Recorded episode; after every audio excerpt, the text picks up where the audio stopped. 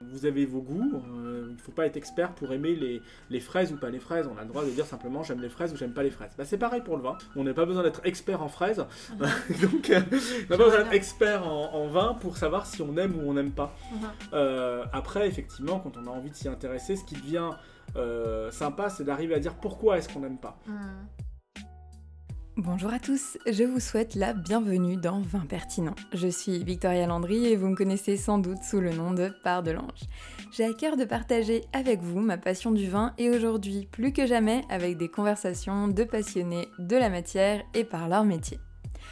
Aujourd'hui, j'accueille les deux fondateurs de l'Aromo, Frédéric et Damien. Alors l'Aromo, qu'est-ce que c'est? C'est un bar puis une cave lyonnaise spécialisée dans les vins du monde.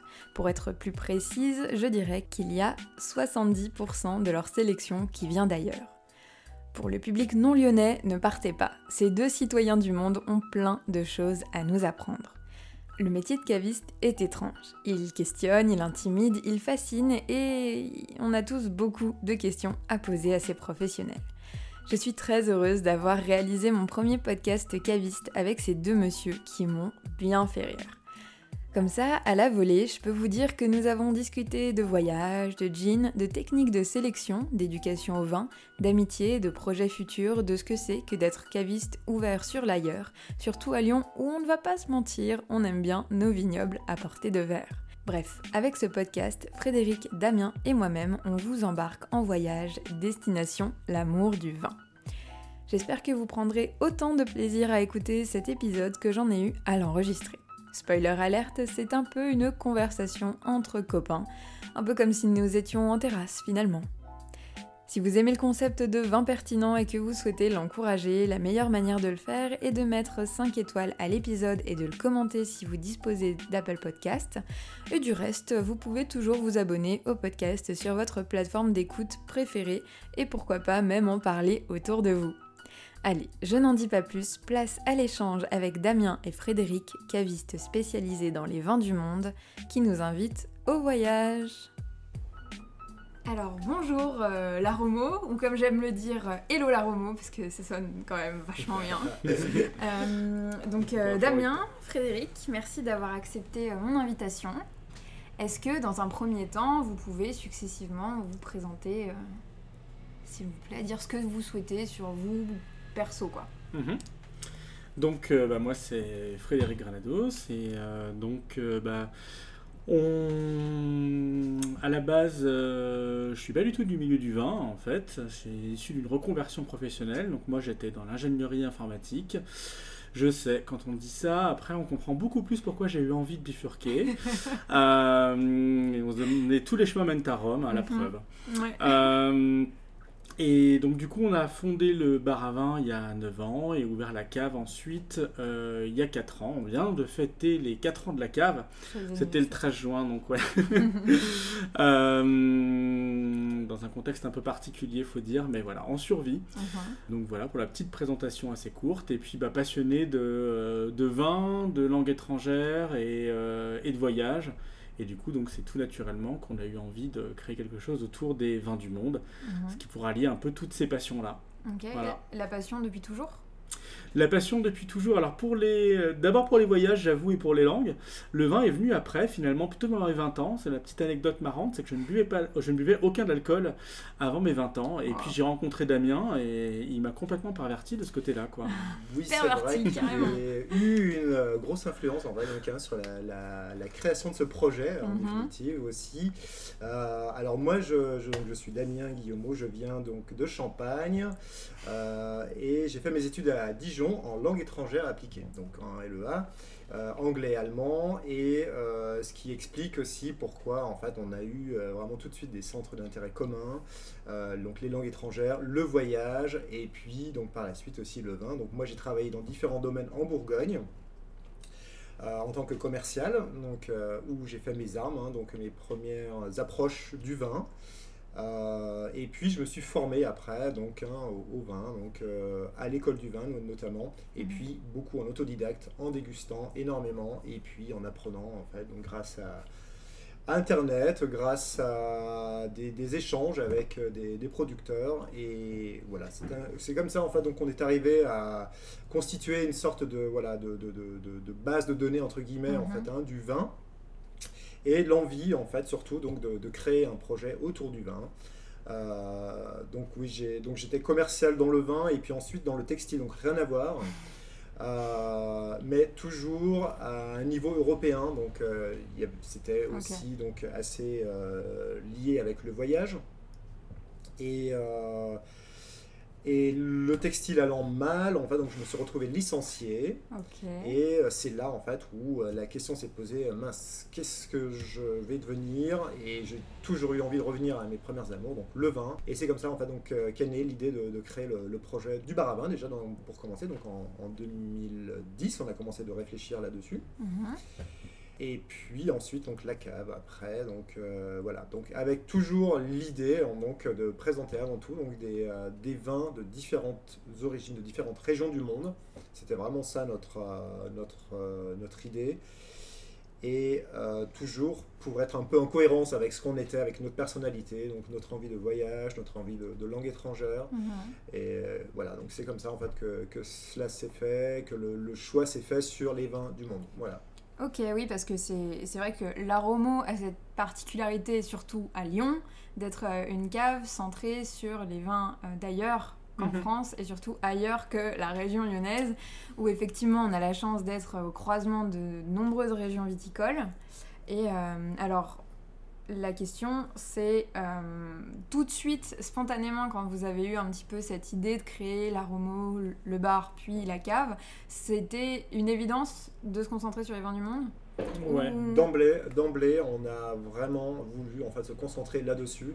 Cette envie en fait hein, de, laisser euh, libre cours en fait hein, à, toutes nos envies en fait de voyage et de et surtout de le faire partager donc hein, à une à une population qui était essentiellement donc euh, française mhm. donc hein, qui était surtout euh, intéressée par enfin surtout qui avait des connaissances sur des vins français mais aussi en fait donc les, toute la population qui voyage aussi et qui avait envie de retrouver donc des, euh, de vieux souvenirs de voyage et puis qui avait envie de regoûter à ces saveurs et puis donc il y avait ça aussi et euh, voilà un peu donc comment, euh, comment on avait euh, donc entrevu un peu le, le projet. C'est vrai que c'est vraiment dans notre ADN d'avoir quelque chose qui nous, qui nous ressemble en fait. Nous-mêmes, on a été expat, on a vécu, on a fait une partie de nos études à l'étranger, donc sur l'Allemagne, sur l'Angleterre, sur le Canada, voilà, vécu aussi pour Damien, pour le travail en, Bulgarie, enfin, voilà, plein, plein de choses. On est un peu des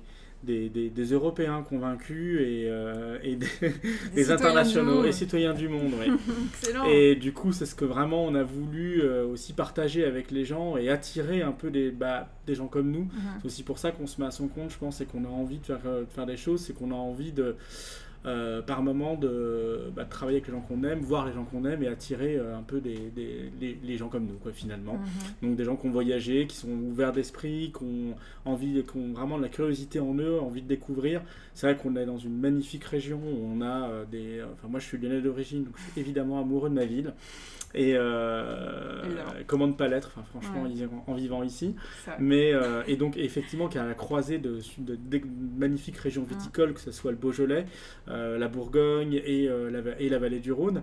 Mais c'est vrai que personnellement, j'étais un petit peu lassé de ne retrouver que cette sélection-là en particulier euh, les, les, éternelles Côtes du Rhône dans les, dans les, dans les restos et bars, etc., servis au verre. Surtout que malheureusement, c'est quand même pas le mieux qu'on nous, qu'on nous propose à chaque fois.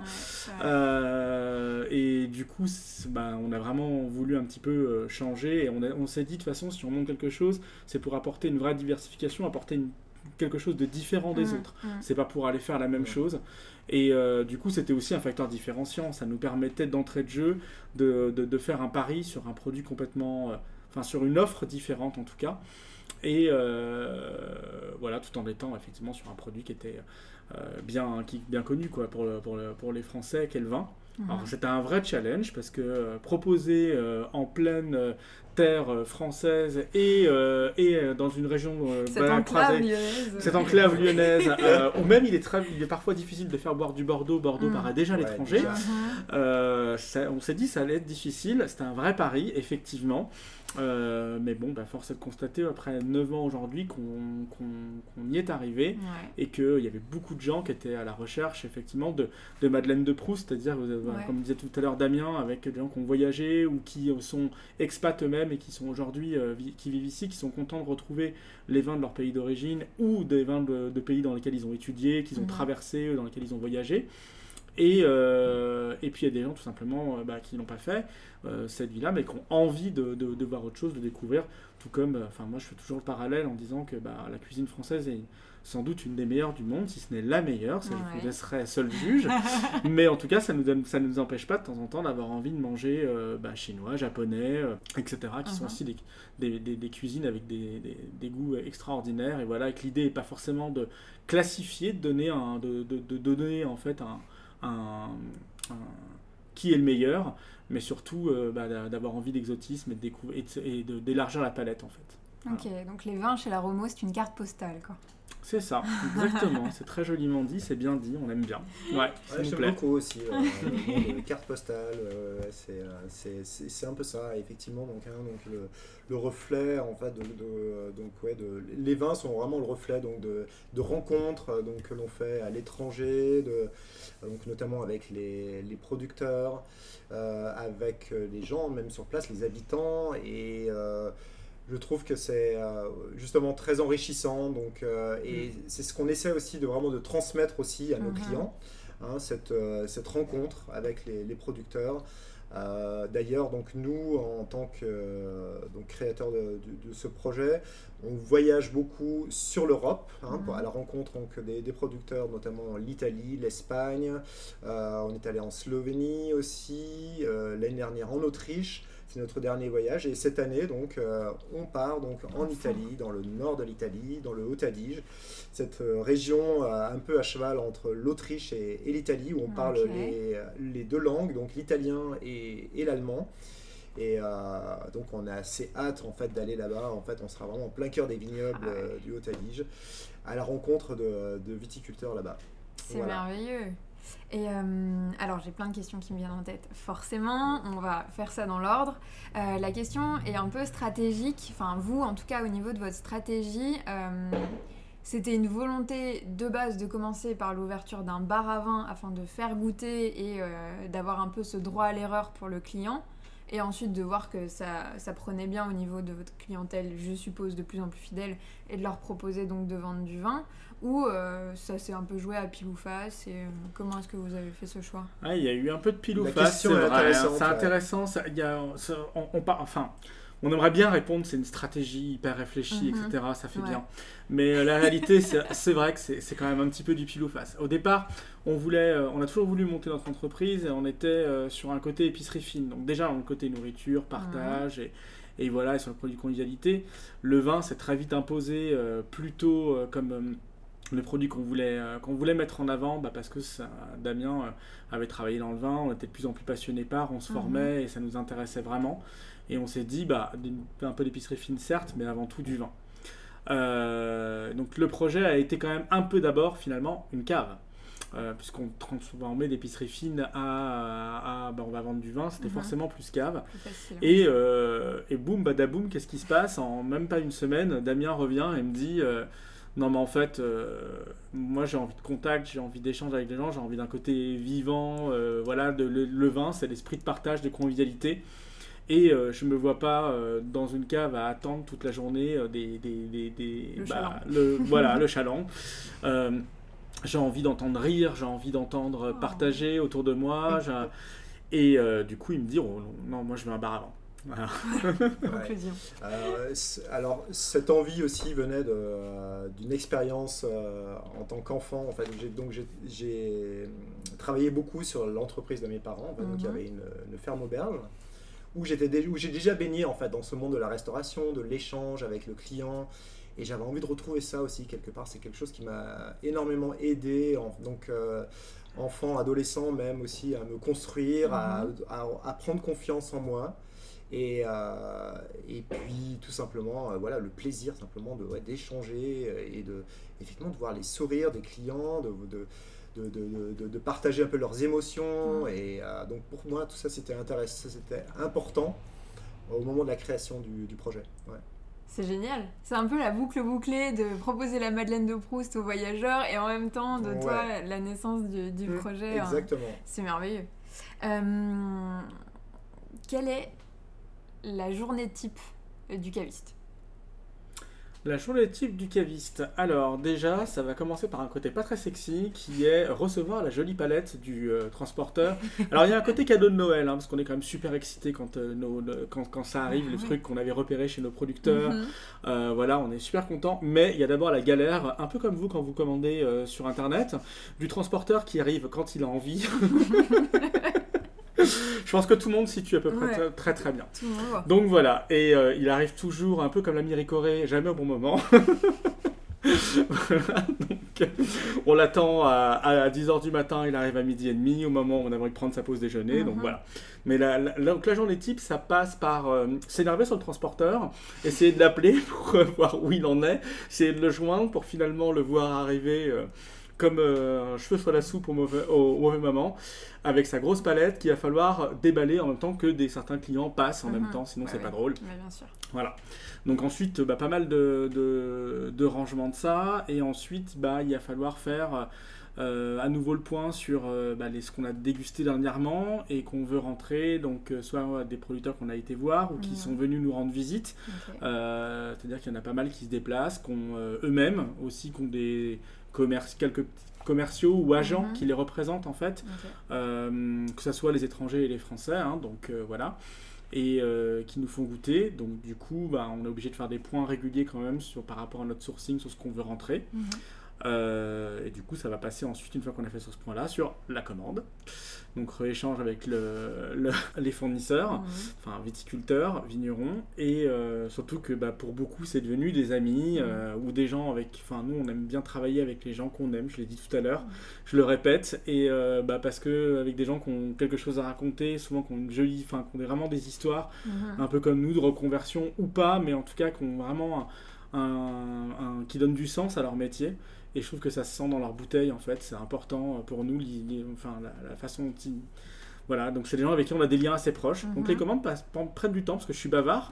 Et euh, du coup, on parle aussi beaucoup de, euh, de, nos vies à côté, en fait, de comment ça se passe, etc. c'est ce qu'il faut.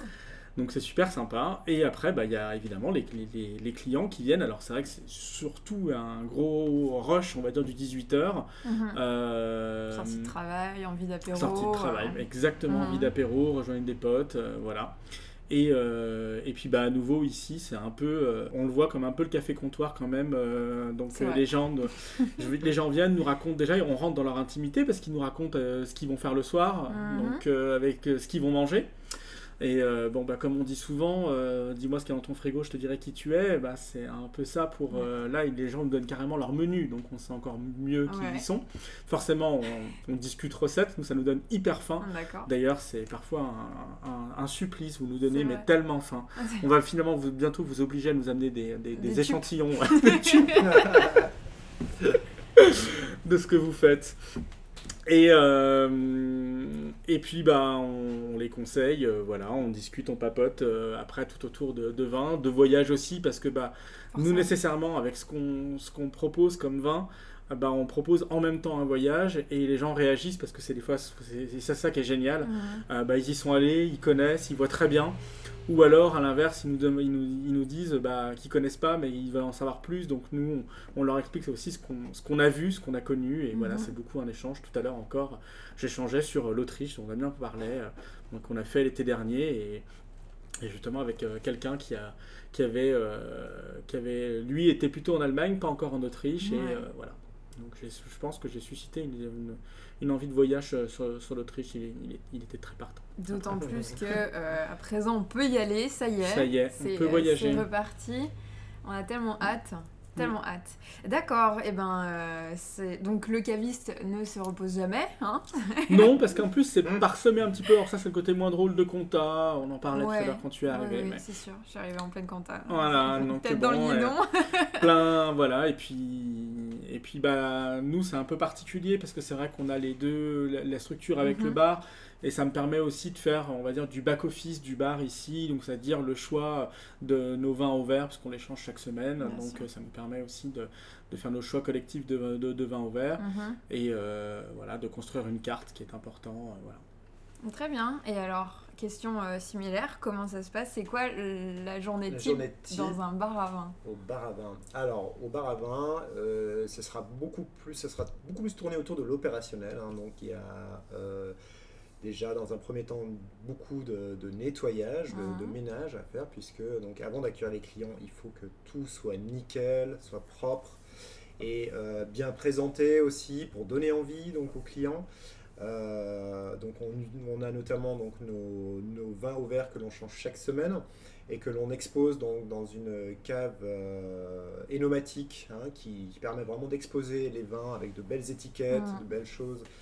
Euh, la déco est importante, doit être soignée. Enfin voilà, donc euh, c'est vrai que au départ c'est un grand travail en, donc, en- en- de, de mise en place hein, Mhm. donc, hein, du bar pour euh, donner envie aux clients. Euh, il y a évidemment donc la, ben, remettre les vins au frais, donc pour que tout soit vraiment prêt, fin prêt, donc au moment de l'arrivée des premiers clients, Euh, pour ne pas courir à droite, à gauche, aller piquer du vin à la, à la boutique voisine par exemple, et tout, pour euh, arriver à trouver euh, le vin qu'il nous fallait. Mhm. Donc voilà, donc c'est il y, y a pas mal de choses avant, avant l'ouverture du bar. Et euh, du coup, euh, ça il y a pas mal de c'est mal- pas mal lié avec, du, avec le stress aussi parce qu'on Mm. a en fait on a très peu de temps donc de préparation et mine de rien euh, voilà donc c'est beaucoup de préparation avant l'ouverture. Et puis après donc pour lors de l'ouverture du bar donc et donc après il y a la petite discussion avec les clients, l'échange qui est très important.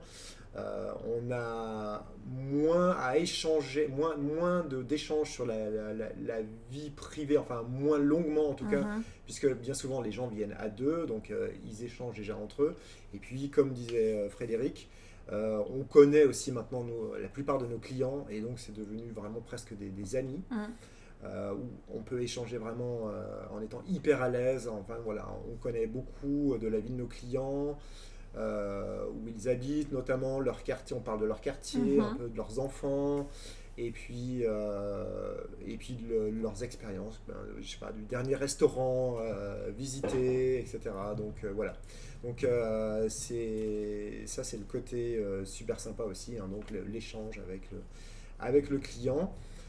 Pas mal de coups, enfin on court beaucoup aussi, hein, évidemment, puisque euh, malgré tout le client euh, aime être servi quand même euh, voilà, dans des temps Relativement rapidement. rapidement, voilà, exactement.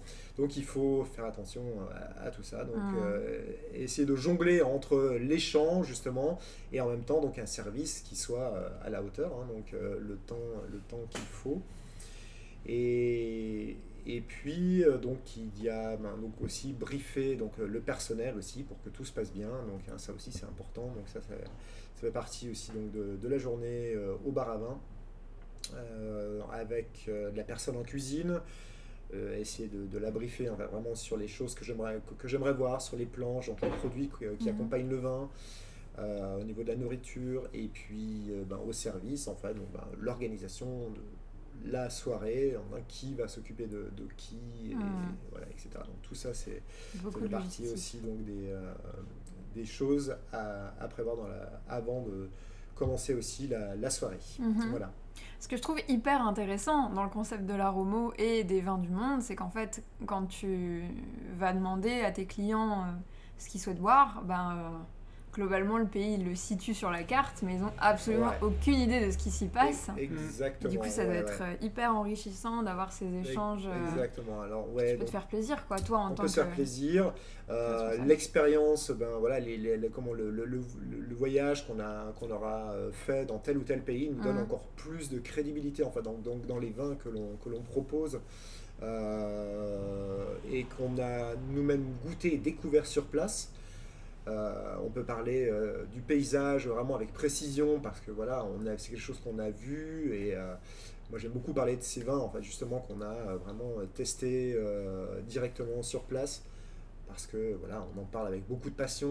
En général, si ça, voilà, l'échange avec le, le, viticulteur est hyper enrichissant. Et puis, euh, ouais, il y a ce côté exotisme. On aime, en, définitive, faire voyager aussi nos clients en mmh. racontant, un peu hypnotiser, j'allais dire, le, client en ah racontant un peu. Comme ça que vous faites votre chiffre d'affaires, quoi. Voilà, c'est ça. Exactement, hypnotise pour faire le chiffre d'affaires. Ah, vous le savez à présent. Non, mais c'est sûr qu'il y a une grosse partie storytelling euh, et, c'est ce, clair, c'est ce qu'on aime, quoi, nous, bah, clients, Oui, et puis en plus, je trouve que, enfin, nous, ce qui a vraiment hyper important justement dans, dans, le vin. Tout à l'heure, on parlait de valeur, de, convivialité, de partage, mais nous aussi, c'est tout ce qui va attraire. C'est pour ça aussi qu'on s'intéresse au vin du monde, à, la culture en fait, euh, qui, qui, a autour. La culture, c'est les gens, c'est les langues évidemment parlées, et c'est aussi, c'est aussi l'histoire avec un grand H qui est toujours entremêlée en fait. Et on voit avec euh, le, les, les, vins, avec bah, l'implantation même des vins, l'histoire des cépages, et où ils sont, que c'est évidemment lié à, l'histoire, euh, à, nos grandes découvertes notamment, au mouvement de population. Euh, c'est lié aussi parfois à des moments plus tragiques, aux guerres, etc. on le voit aujourd'hui avec l'effervescence des, vins dans le groupe, dans, le bloc de l'Est. S'il y a une effervescence aujourd'hui, c'est parce que bah, pendant un moment, il n'y avait pas de possibilité, en fait, il n'y avait pas la même culture du vin. justement, il s'était éloigné de la culture du vin mhm. euh, à l'Est, quoi. Et aujourd'hui, ça, ça, bouillonne à nouveau, alors que c'est une terre historique quand même pour le, euh, pour, pour, le vin. Donc, c'est vraiment ça aussi qu'on aime partager avec nos clients, discuter, c'est leur faire comprendre que, bah voilà, il y a, y a un vrai... Euh, un vrai background, une vraie culture derrière le vin, mm. et que c'est un énorme mélange euh, avec, euh, avec notre histoire, tout euh, commun, commune à l'humanité, et que c'est pour ça que c'est passionnant, et c'est pour ça que c'est un, produit qu'on aime tant, et qui est un peu, moi je trouve, magique, mm. parce que c'est un produit où même quand on le boit, on arrive à ça, qui nous éveille des souvenirs, des mm. moments, voilà, et, et, et, qui nous rappelle aussi des événements. Ouais, ouais c'est sûr, c'est ça. J'ai envie de faire ce jeu de mots un peu pourri, de dire que l'histoire du vin fluidifie vachement nos, nos savoirs de justement de de, l'histoire parce que je me souviens de la dégustation qu'on avait fait avec euh, le décanté qui devait durer je sais plus moi une heure et qui en fait a duré la moitié de l'après-midi. On a passé une grosse partie d'introduction sur euh, alors c'était vin euh, vin d'Amérique du Sud. Mhm. Et on a passé une grosse partie à discuter bah, de l'arrivée des colons, comment ça s'est passé, mhm. euh, l'implantation des cèpes euh, dans ces pays-là. Le pourquoi, etc. c'est merveilleux. Tout, est, c'est évidemment lié. Quoi. Enfin, les, tu, vous en avez parlé dans le décanté, c'est très bien. Je vous incite tout le monde à, lire le décanté et à découvrir. Je vais juste teaser. mais euh, bah, pourquoi la bouteille fait 75 centilitres Enfin, c'est ma hantise, ce savoir-là, vraiment. c'est historique, c'est très clair. Enfin, voilà, euh, mm. coucou les Anglais. Euh, voilà. Et, euh, mais bon, voilà, il y a, y, a, y a, des explications en tout mm. cas, et on voit à quel point c'est lié à notre histoire à nouveau. Mm. C'est pas c'est pas le fruit du hasard. Quoi. Ouais, puis le vin humanise justement de savoir que les influences elles viennent à droite à gauche, qu'en fait euh, les, la vigne n'est pas née du tout dans l'Antiquité avec les Romains. Non. Donc déjà. Euh, non, et. L'Européen centré sur lui-même. On se calme un petit peu. Ça. on, baisse d'un ton en fait. On baisse d'un ton. Et cette vision en plus très franco-française pour le coup du euh, vin qui a été. qui, qui, vient de France. Oui, alors non. Alors par contre, ce que je dis tout le temps, c'est pourquoi est-ce qu'en France ça a une aussi, euh, euh, une, aussi grande importance? Parce que mhm. justement, ça appartient à notre culture et qu'on l'a fait complètement intégrer dans notre culture de, de savoir-vivre, de, de, on l'a on l'a relié complètement à notre euh, à, notre bien-être on va dire voilà ce qui n'est pas forcément toujours le cas il y a d'autres terroirs en France on a des terroirs magnifiques exceptionnels, qui sont classés au patrimoine de l'humanité, hein, c'est pas pour rien, euh, qu'on ne retrouvera pas ailleurs, mais il y a d'autres pays qui ont des terroirs aussi exceptionnels. Parfois, et euh, malheureusement, qui mais qui n'ont pas la culture vin en fait. C'est ce qui fait que ça matche moins. Je pense notamment quand je dis ça au Mexique, mm. euh, qui a, bah, sur la basse Californie, qui a un terroir exceptionnel, puisque c'est la prolongation de la Californie euh, américaine, mm-hmm. mais, euh, mais où la culture est beaucoup moins portée sur le, sur le vin. Mm. Et du coup, c'est pour ça qu'on entend très peu parler des vins mexicains. Et voilà, alors que nous, effectivement, c'est très ancré dans nos cultures. Justement, euh, j'en discutais en off quand j'avais reçu euh, Jules Gauer-Turpin, qui est euh, le cofondateur de la carte des vins, s'il vous plaît. Mhm. et justement, on parlait, moi je suis ultra curieuse des pays de l'Est et de la viticulture, notamment parce que je suis franco-polonaise et qu'effectivement, on n'a pas du tout cette culture-là. Et il expliquait que bah, en Géorgie, typiquement, là où est né le vin, les gens font du vin comme de la confiture en fait. Ils ont tous leur pied de vigne dans leur, leur jardin. Par contre, il n'y a pas de, effectivement de culture générale du pays avec, comme en France, effectivement, cette intégration. Euh. Comme, euh, j'allais dire, comme ça existait, enfin, comme c'était le cas d'ailleurs en France, hein, au départ, euh, chaque famille avait ses, son, petit lopin de, de vignes je dirais. Et puis, en définitive, le vin, c'était vraiment l'accompagnant euh, ben, inconditionnel de, tous les repas. Mm. Hein, donc, euh, mais c'est là où c'était beaucoup plus effectivement intégré dans la culture. Dans la culture, voilà, exactement. Donc c'est en fait, c'est là où ça s'est ancré beaucoup dans notre culture française. Ouais, mm. Donc avec, on parlait de la gastronomie, enfin de, de la nourriture, des, des, des, des plats mijotés. Et, euh, et aujourd'hui, on a changé un peu en fait de, de, conception en définitive mmh. du, du, vin. Maintenant, on, on, est plus sur le vin. Euh, loisir, le vin découverte, mmh. le vin et euh, le vin à l'apéro, etc. Ouais. voilà, exactement. Exactement plus que euh, comme accompagnant du, euh, du repas. Et, justement, étant donné qu'en France, bon, bah, on l'a dit, euh, on a mis le vin sur un piédestal, qui fait que bah, y a ce clivage, et c'est notamment du fait de ce clivage que je me suis lancée dans l'aventure du vin en me disant, mais oh, vraiment, on peut, on peut démocratiser un petit peu, s'il vous plaît. Ça serait pas mal. Est-ce que vous remarquez une vraie différence entre bah, la façon dont on perçoit ce produit-là ailleurs? Parce que quand même, c'est la France versus le reste du monde. Est-ce que vous, vous sentez qu'il y a qu'il y a beaucoup plus d'ouverture d'esprit ailleurs par bah, rapport complètement. enfin, nous, enfin, moi j'ai vécu en Angleterre et, et c'est vrai que euh, l'esprit anglo-saxon, euh, qui sont des gros amateurs de vin, enfin, mm, mm, mm. à nouveau, euh, si, le, vin français, notamment le bordelais, ne serait pas ce qu'il est sans les Anglais, donc rendons, -le, rendons à César ce qui appartient à César. Mais euh, donc c'est vraiment de très bons amateurs de vin. Mais par contre, ils ont une ouverture effectivement sur tous les styles de vin, sur des choses très euh, qui, qui, n'a rien à voir avec euh, et, une autre vision en fait du vin, comme justement quelque chose qui va très bien à l'apéro, qui se boit à, tout moment en fait mhm. de, la journée, et pas forcément dans un moment solennel pour fêter quelque chose, avec un repas, un, moment, avec un rituel, voilà. Euh, c'est vrai que, enfin, oui, on, constate complètement. Je dirais aussi un peu sur l'Italie, qui est un peu notre grand cousin. Mhm.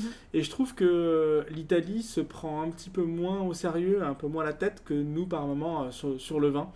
Ils en boivent assez simplement. Euh, je sais pas, c'est l'impression que ça me fait. On est assez fans d'Italie, tous les deux. Tout en étant euh, assez fiers de leur vin. Hein. D'ailleurs, les Italiens, euh, on, trouve, on trouvera de quoi ils sont pas fiers hyper rarement de, de, de, autre chose que des vins italiens. ce qui est très bien parce qu'il y a une variété mais extraordinaire en Italie aussi, hein, donc de mm. cépages. Et euh, je dirais, ouais, donc ce qu'on retrouve en, Angleterre, c'est un peu ce qu'on retrouve en fait dans tous les pays, du, les pays nordiques. Hein, donc il y a une grande ouverture là-dessus, en fait, sur les, vins de, différents pays, de différentes régions. Euh, L'Amérique du Sud, l'Afrique du Sud, euh, l'Australie. Donc voilà, ce sont des, des, des, régions qui sont loin d'être inconnues hein, donc, dans ces pays. La France aussi, bien sûr, y est présente. D'ailleurs, euh, ouais, euh, je pense qu'aujourd'hui, les, les, producteurs français sont, sont super contents de, de pouvoir euh, exporter leur vin donc, aux États-Unis, dans les pays scandinaves. Et ouais, c'est déjà... assez hallucinant quand on se penche vraiment sur le, sur la question. Et euh, donc aujourd'hui, c'est vrai que parfois j'ai un sourire quand les gens me disent Ah non, non, moi j'aimerais boire un vin français parce que euh, je soutiens mes petits producteurs français. Et donc euh, voilà. Et donc moi je leur explique bah, Vous savez qu'aujourd'hui, en fait, voilà, les échanges se font au niveau mondial, mondial et que aujourd'hui, bah, le petit producteur, il vit aussi grâce à l'export aussi. Hein, donc, euh, euh, sans, doute que cette personne a été mal informée, parce que c'est peut-être pas ici qu'il faudrait venir si elle voulait du vin. Oui, voilà, aussi, voilà, exactement. Il y a aussi euh, là une erreur de, casting. Ah c'est pas grave, ça arrive à des, gens très bien. Voilà. Et alors, je vous disais en off tout à l'heure que j'organise des petites questions sur Instagram pour demander à ma communauté de poser justement leurs questions qui se sont toujours posées par rapport aux professionnels que j'accueille. Et alors le caviste, c'est vraiment euh, un sujet qui passionne tout le monde. Et j'ai eu énormément de questions. Alors je vais vous les présenter. Euh, quel est votre plan d'attaque au niveau du sourcing et de la sélection des vins? Euh, ou des domaines. Comment est-ce que vous fonctionnez? Est-ce que du coup c'est une grosse partie coup de cœur? Est-ce que c'est vraiment en fonction de vos voyages? Ou vos voyages sont en fonction des produits que vous aimeriez rentrer? Comment est-ce que vous fonctionnez? Stratégiquement ou pas? Stratégiquement, évidemment, c'est tout est question de coup de cœur. Déjà, ça c'est sûr. et, c'est comme ça qu'on va choisir aussi nos voyages en fonction d'envie, de, de coup de cœur quand même. Euh, tout ce qu'on a ici, en fait, c'est ce que j'aime dire aux gens, parce que des fois, les gens nous disent, mais pas possible, vous les avez tous goûtés. Bah oui, c'est la question, mais c'est une évidence pour moi, tout ce qui est, euh, tout ce qui est ici euh, bah, a été goûté. Oui, vous imaginez un peu comme c'est dur. Vous inquiétez pas, on en recrache aussi quand même beaucoup, malheureusement, mais on est obligé. Ça reste professionnel. On parlait tout à l'heure dans la journée typique du caviste de la sélection, du sourcing, des dégustations avec les producteurs. C'est des dégustations où on, on va parfois 10 15, 20 cuvées différentes. Donc évidemment, on recrache. Uh-huh. Euh, parfois, on, à contre-cœur complètement. Mais bon. Et euh, donc c'est vraiment forcément par des coups de cœur. On essaie de construire une carte de manière aussi à ce que ça soit euh, cohérent, c'est-à-dire avoir des, une diversité. pour nous, ce qui, il y a plusieurs choses qui sont importantes, c'est avoir donc des, des, des, vins qui sont représentatifs de leur terroir, mm-hmm. représentatifs de leur cépage. Si on est sur les vins du monde, évidemment, l'intérêt, c'est d'avoir des choses différentes de ce qu'on peut faire en France. Euh, on a aussi des vins français, bien sûr, ici, hein, on l'a dit. Et euh, bah, c'est pareil pour nos viticulteurs français, on veut qu'ils soient représentatifs de, leur terroir, du cépage. Et, euh, mais c'est vrai qu'on n'a aucun intérêt à, importer des, vins pour avoir des copies de, choses qu'on présente ici. ça n'a aucun intérêt. Donc c'est pour ça que pour nous, ce qui est vraiment important, c'est qu'il y ait une vraie plus-value et une vraie diversité dans ce qu'on dans, va sélectionner. Et euh, après, on est quand même obligé de se mettre à la place aussi de nos clients. C'est-à-dire qu'à des moments, on a des, on a des coups de cœur, mais bon, bah, on est deux, voire mhm. trois ou quatre avec nos, euh, nos, collaborateurs à choisir les vins. Et, eh ben, forcément, ça plaît. Il y a des, des, coups de cœur qui sont partagés par tous et des coups de cœur qui ne sont pas partagés par tous. Euh, du coup, bah, dans ces cas-là, il faut que ça respecte le critère d'intérêt de, diversification et il faut qu'il ne soit quand même pas déviant, qu'il n'y ait pas un, veto, c'est-à-dire que tous, tout le monde a un droit de veto qui peut sortir à tout moment en disant non, celui-ci c'est non. Donc euh, voilà. et c'est ce que j'allais dire, euh, effectivement. Donc, le plus difficile pour nous là, dans la sélection, c'est de, se mettre à la place du client en fait et de se dire alors, moi, j'aime pas, mais peut-être que euh, c'est vrai que j'ai beaucoup de clients qui me demandent ce type de vin et donc on est vraiment euh, typiquement dedans. Quoi. donc là, la palette s'élargit et ça devient vraiment un casse-tête en fait parfois hein, la, sélection, la sélection du vin. mais à nouveau, nous, on parle, on parle bien des vins qu'on aime en fait, donc ça nous est compliqué Évidemment, si ça passe pas du tout, si ce ne sera pas possible. Ça semble évident, on dit comme ça, mais j'ai pas l'impression que ce soit euh, le cas partout. Le cas partout. Bah, non, bah, malheureusement, j'ai l'impression qu'à des moments, c'est pas simplement goûter. Nous, on le voit en plus avec les, euh, les des, gens qui nous démarchent mhm. et qui sont parfois même étonnés euh, qu'on demande à déguster ah et qu'on demande à goûter parce qu'ils nous envoient des catalogues. Et nous, on leur dit, mais c'est super, vous avez plein de rêves, mais du coup, nous, on a envie de goûter euh, ça, ça, ça, parce qu'il y a des agents qui représentent mhm. beaucoup de domaines, par exemple. Et euh, parfois aussi, on nous dit, bah oui, mais c'est ce domaine, il est très connu. Euh, donc voilà, enfin, c'est ce domaine que je représente, donc point. Ah, bah oui, mais non, nous, ça ne fait pas tout. Les noms, c'est très bien, mais il faut que ce soit goûté. pour vraiment pouvoir déjà en parler, vous faire rêver, vous faire voyager, ce qu'on disait, c'est l'échange. Euh, et on, je veux pas vendre qu'un nom en fait. Donc euh, on goûte tout. C'est obligatoire. Y compris sur le spiritueux d'ailleurs. Donc,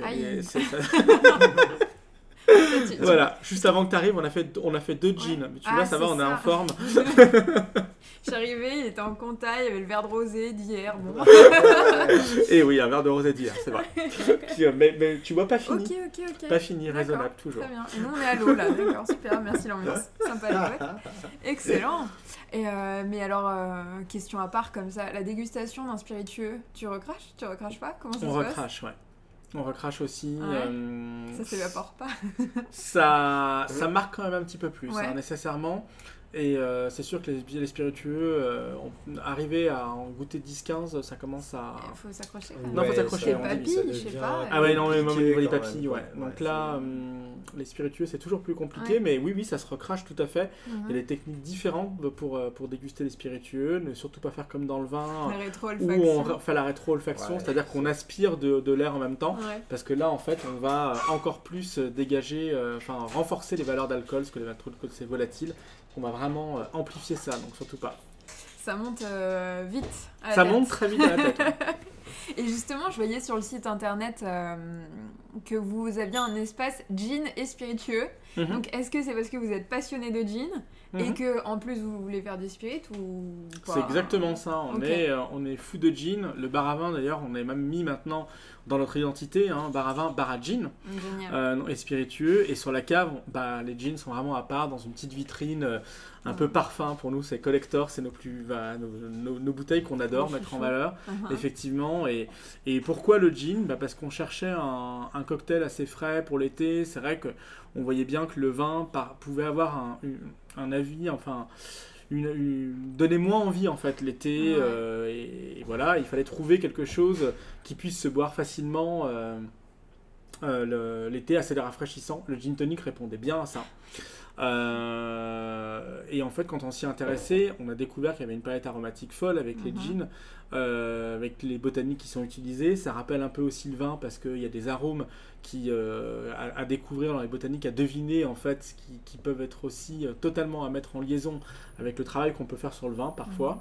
Et puis, il y a une association toujours à faire avec des toniques et des, des toppings. Les toppings, c'est ce qu'on va rajouter dans le verre, en fait. Donc, les, les zestes de citron, les zestes d'orange, etc. Et ça, ça nous a vraiment rappelé l'univers du vin avec la Cormet vin.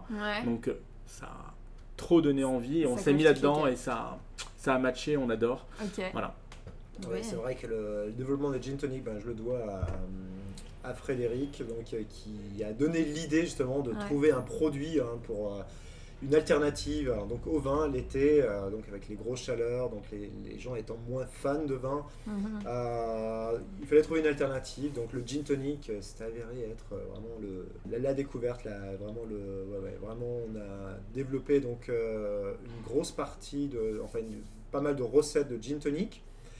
Il se trouve que la France devient c'est ouvert au jean. Euh, de fou. Fournisseur. c'est ouvert au jean, donc on est hyper producteur. C'est, enfin, c'est, on a énormément de, de producteurs de, de jeans maintenant en France, euh, donc c'est génial. Et euh, nous, c'est un boom qu'on avait déjà suivi en Angleterre et en Espagne. Euh, L'Espagne, ils font des concours entre les régions sur l'élaboration de jeans, etc. Et on avait suivi ça en étant, en étant allé en Galice en, un été, euh, magnifique région d'ailleurs, on vous conseille. ils font des blancs absolument sublimes, mais ils font aussi du jean, génial. et, et voilà, et c'est vrai que bah, on, a, on, a, on a vraiment découvert ça, tout comme on avait découvert le le, le spritz, il y a 9 ans en arrière, ça nous fait rire maintenant quand on se le dit en Italie, euh. parce que maintenant, en fait, qui ne connaît pas le spritz Et en fait, nous, quand on l'a ramené d'Italie il, il, y a 9 ans, euh, parce qu'on s'était dit, bah, en plus, c'est génial, c'est un cocktail à base de vin, enfin, d'apérole certes, mais aussi de vin avec le Prosecco. Euh, il faut savoir qu'on passait nos soirées à expliquer aux gens ce que c'était que le, spritz. Mm qu'on leur disait aux gens, puis on a le spritz, et les gens nous disaient c'est quoi? Et on leur expliquait, et, et ça, ça, ça, nous fait vraiment rire aujourd'hui parce qu'on n'imagine même plus devoir expliquer ce que bah, c'est qu'un spritz. Quoi. Donc voilà, on était content. Euh. Bon, on essaie, on essaie d'être un peu à la pointe, on va dire ça comme ça. Avant-gardiste quand même. Un peu, hein, ouais, tellement. stylé, très stylé. Bah là, on, on, euh, rajoute une petite corde à, notre arc. Enfin, vous le verrez sur les réseaux sociaux, suivez-nous. Mais on, on s'est formé au saké et euh, du coup, on espère bientôt vous surprendre aussi sur les ah sakés.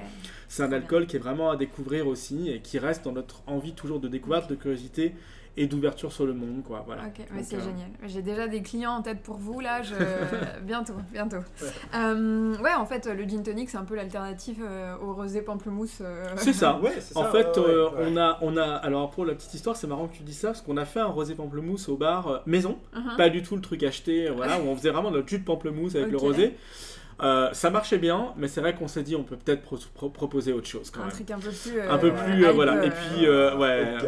et puis, et, c'est vrai que quand même pour le rosé, c'était quand même à, des moments mal le traiter que de lui mettre du pamplemousse dedans. On a...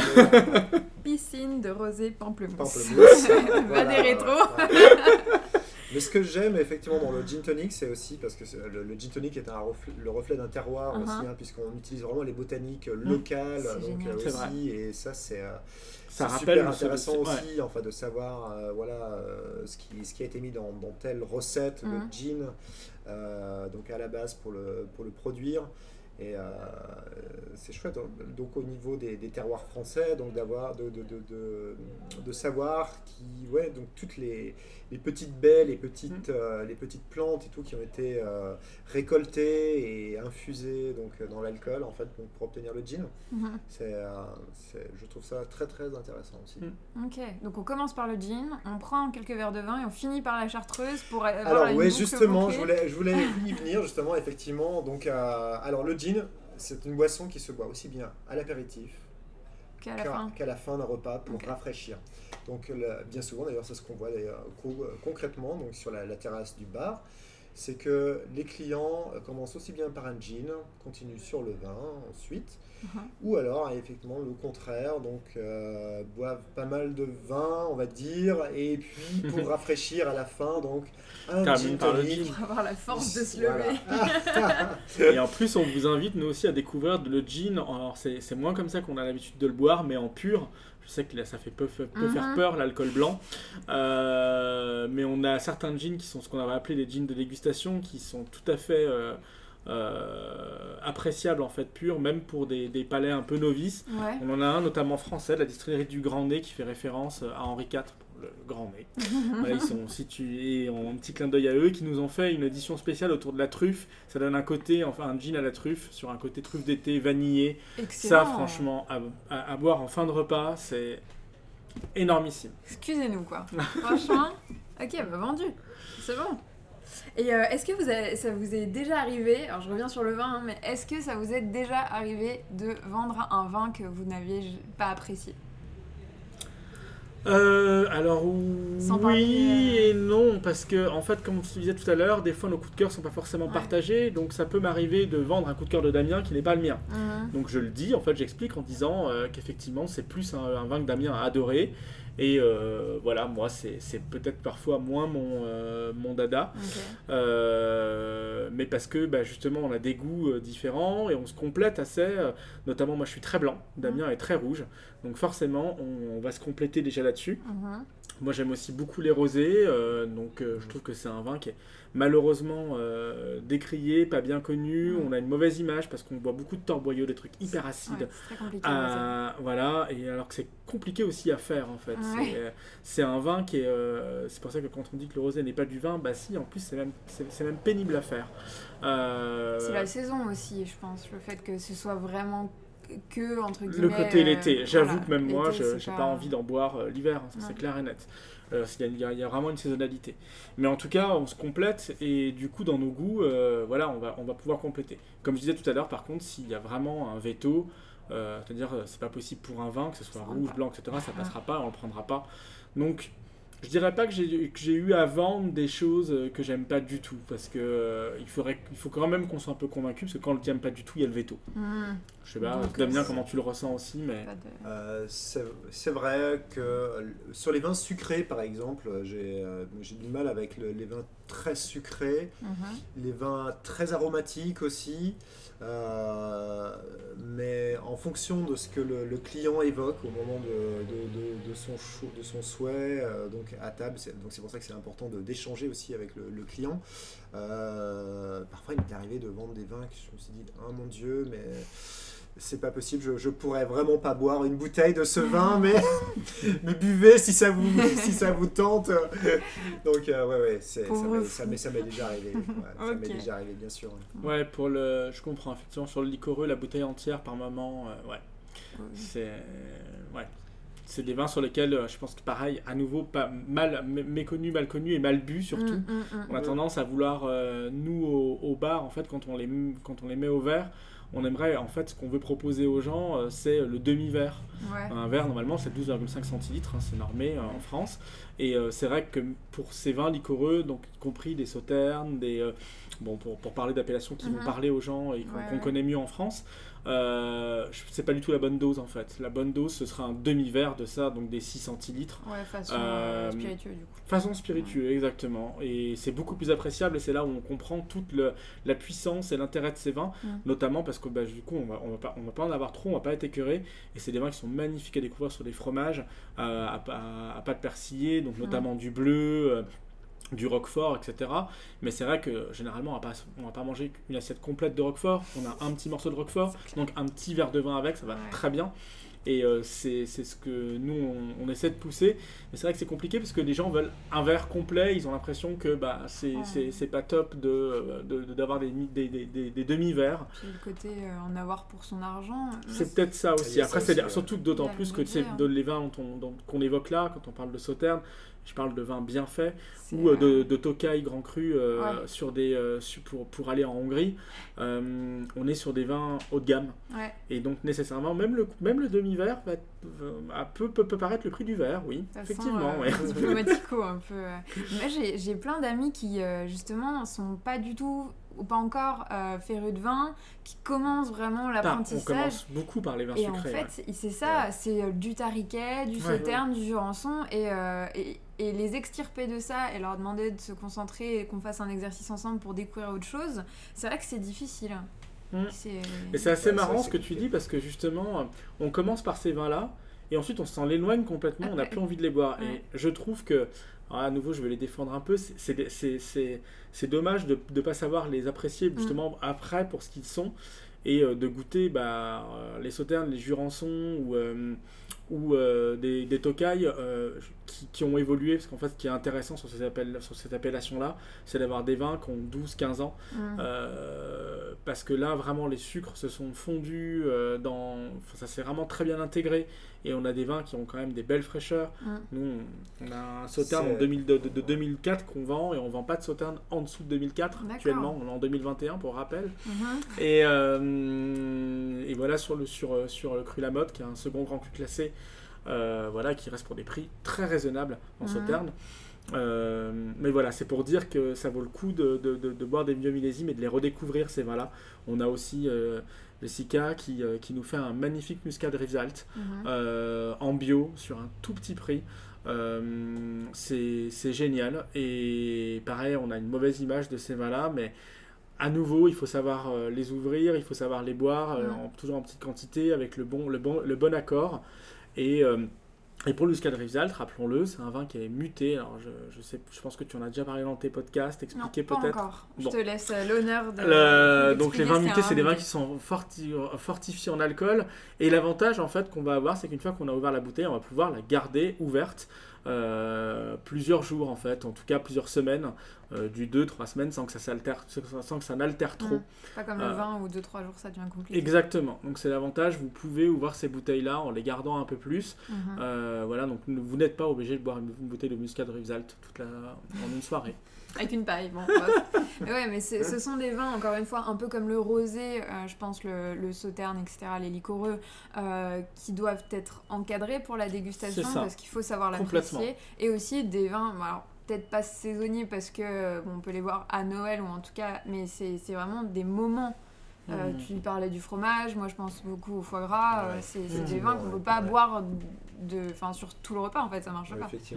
Et alors, euh, j'ai une question avant de poser les, les questions signatures, c'est est-ce que vous avez des projets là qui arrivent? Bon alors déjà la sortie du confinement et tout le bazar, ça doit vous occuper l'esprit, mais est-ce que justement ça vous aura permis de réfléchir un petit peu à ce que vous avez envie de développer, mm. que ce soit pour la cave, pour le bar, est-ce qu'il y a des, des choses qui vont arriver prochainement?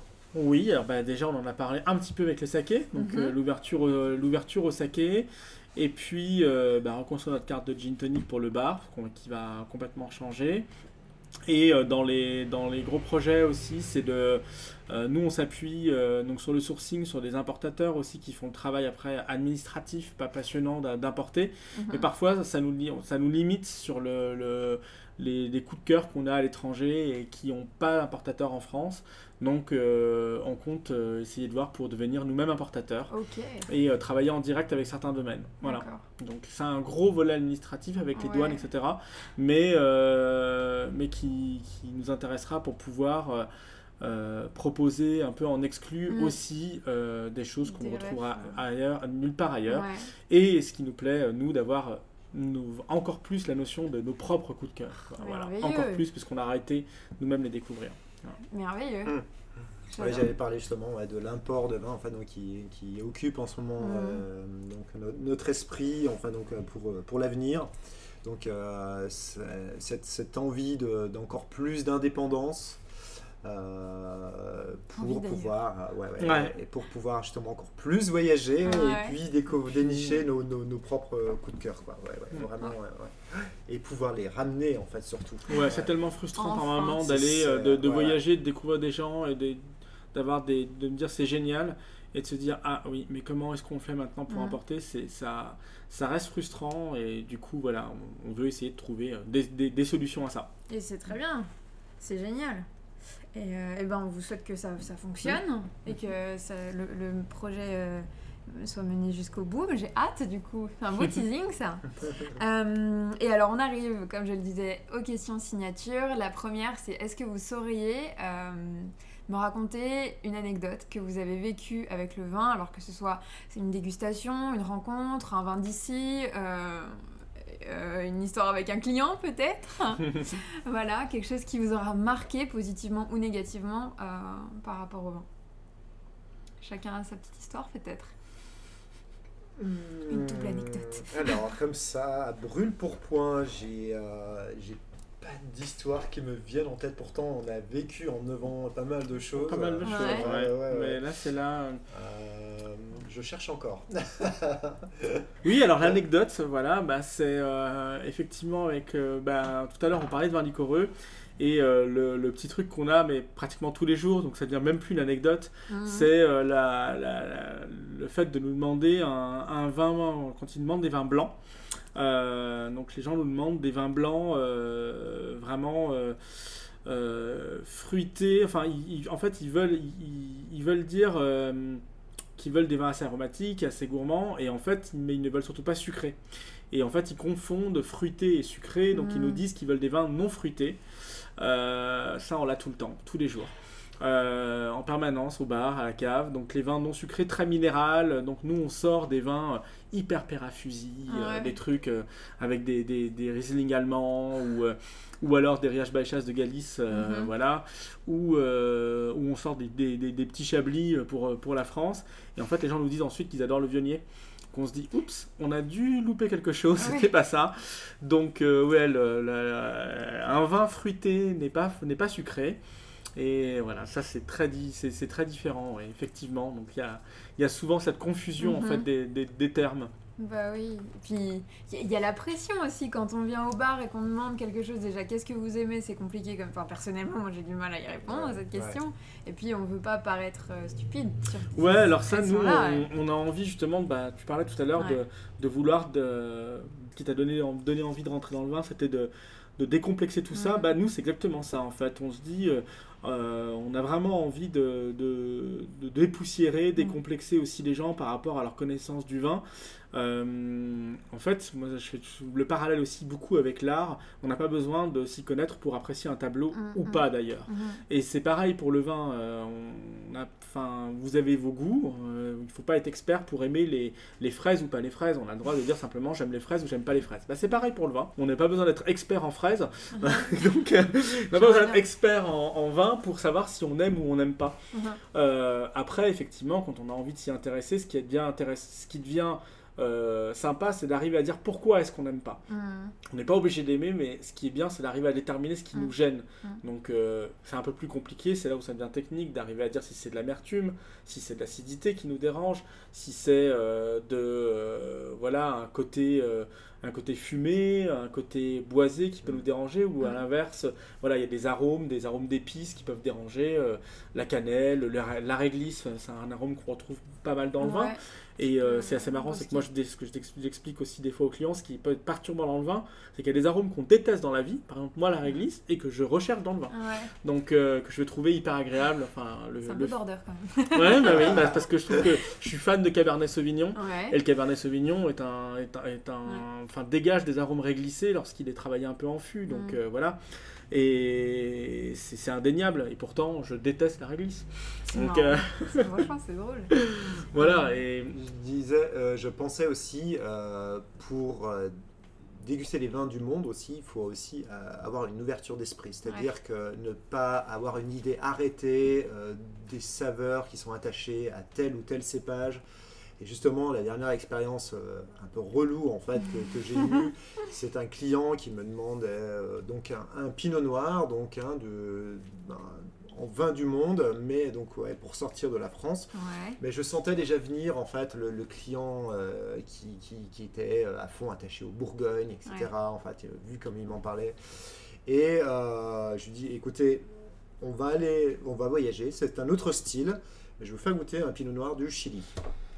Ah, ça s'est super mal passé. Ça s'est ah super mal passé parce que, en définitive, il me dit Ah, mais ça n'a rien à voir avec un pinot noir. Euh, je trouve ça vraiment. Euh, euh, c'est en dessous de tout. J'avais pourtant amené la chose hein, en expliquant que ça allait être beaucoup plus expressif, beaucoup plus fruité, un peu plus exubérant, mais plus uh-huh. sur la fraîcheur, etc. Qu'il ne fallait pas qu'ils s'attendent à un, grand cru de un grand cru bourguignon, même ah un Bourgogne. Et euh, ouais, ça s'est très mal passé, quoi. Enfin, donc pour, en fait, effectivement, moi, ce que je dis, et en plus, le, ouais, le client, en plus, euh, avait 25 ans, je me dis, je me suis dit.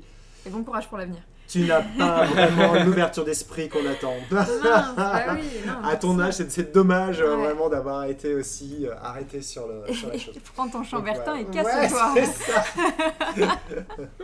Donc euh, voilà, c'est la dernière expérience un peu malheureuse.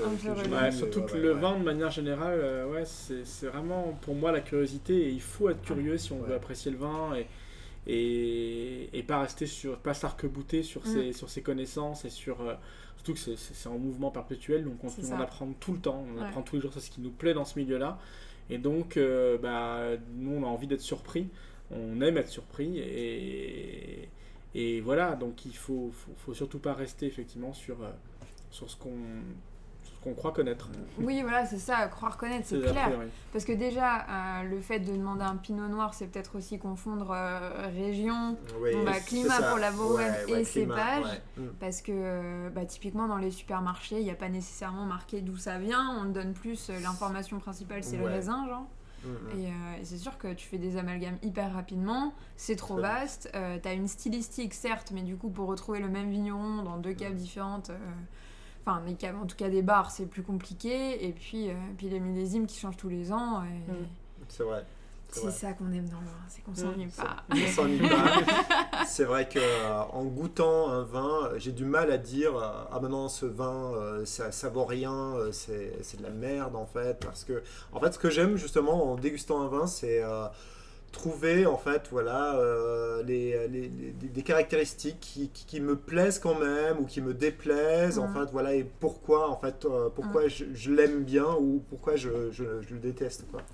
Mais euh, je pourrais jamais dire en fait qu'un vin est dégueulasse à moins qu'il ait vraiment qu'il a un gros défaut ouais, que ce soit du vinaigre ou, ou qu'il soit trop chaud ou, ou voilà. Mais c'est vrai que c'est ce qui est intéressant dans le vin c'est que on peut toujours euh, déceler des, des, des, choses en fait en dégustant le vin, euh, donc des caractéristiques qui sont, euh, qui sont hyper enrichissantes aussi. donc, hein, pour l'essence, pour, pour le, cérébral. Ouais. L'essence et la conversation. Et la conversation aussi. Ah ouais, ouais, ouais. Et merveilleux. Alors, est-ce que vous considérez que c'est euh, votre conseil justement aux jeunes qui souhaitent se lancer dans la découverte de l'univers du vin? Est-ce que c'est justement identifier euh, ce qu'on aime, ce qu'on n'aime pas, savoir mettre les mots dessus? Ou est-ce que vous avez encore. Moi, c'est la curiosité avant tout. La curiosité. Avant tout, la curiosité. Mhm. C'est l'ouverture d'esprit, la curiosité euh, et, et, et, buvez, buvez, buvez, dégustez. c'est comme ça que vous c'est comme ça qu'on apprend. Euh, c'est en, en, buvant plein de choses. C'est aussi comme ça qu'on arrivera, qu'ils arriveront à déterminer ce qu'ils aiment et ce qu'ils n'aiment pas. Mm, mm. Parce que finalement, au début, c'est dur de mettre des mots, mais au bout d'un moment, on y arrive parce qu'à force, notre mémoire euh, sensorielle, euh, gustative se fait et on se rappelle de ah bah ça, ça me rappelle quelque chose que j'avais déjà goûté et que j'ai pas aimé. Et, et, et, pourquoi, du coup, au bout d'un moment, on arrive à mettre des mots là-dessus. Donc, vraiment Évidemment, l'alcool est à, consommer avec modération. Mm. Euh, donc pas tout, mais, mais, buvez régulièrement, essayez de vous, enfin voilà, et, et, découvrez et surtout du coup ayez, cette curiosité, cette ouverture d'esprit. Pas d'a priori, pas de préjugés en fait. Euh, voilà, la découverte. Merveilleux. Eh bien, écoutez, euh, c'est là que s'achève notre conversation. Je vous remercie beaucoup pour votre disponibilité et, cet échange qui était fabuleux. Merci Victoria. Merci Victoria. je vous en prie. Où est-ce qu'on peut vous retrouver? Alors on peut nous retrouver donc euh, au bar à vin, donc euh, qui est dans 15 rue Montesquieu, dans le 7e arrondissement, et à la cave, 36 rue Pasteur, à 30 mètres hein, du coup du Mhm. bar. Alors, oui. Euh, voilà. et euh, donc du lundi au samedi pour euh, le, le bar de 18h à 1h et la cave de 11h à 21h. Et merci. Et santé surtout Santé Et santé. Merci beaucoup à vous, Damien et Frédéric, pour cette conversation. Chers auditeurs, chères auditrices, avant de vous quitter, je vous informe que tous les éléments discutés lors de cet épisode sont disponibles sur mon site internet www.pardelange.com. Si vous êtes à Lyon, que vous y habitiez ou que vous soyez de passage, vous pouvez retrouver les deux compères à la cave ou au bar du même nom, à Romo. Ça se passe dans le 7e arrondissement proche du métro Guillotière. Du reste, bien sûr qu'ils sont digitalisés, ainsi vous pouvez également retrouver leur sélection sur leur site internet et même leur Instagram at aromo underscore barcave tout attaché.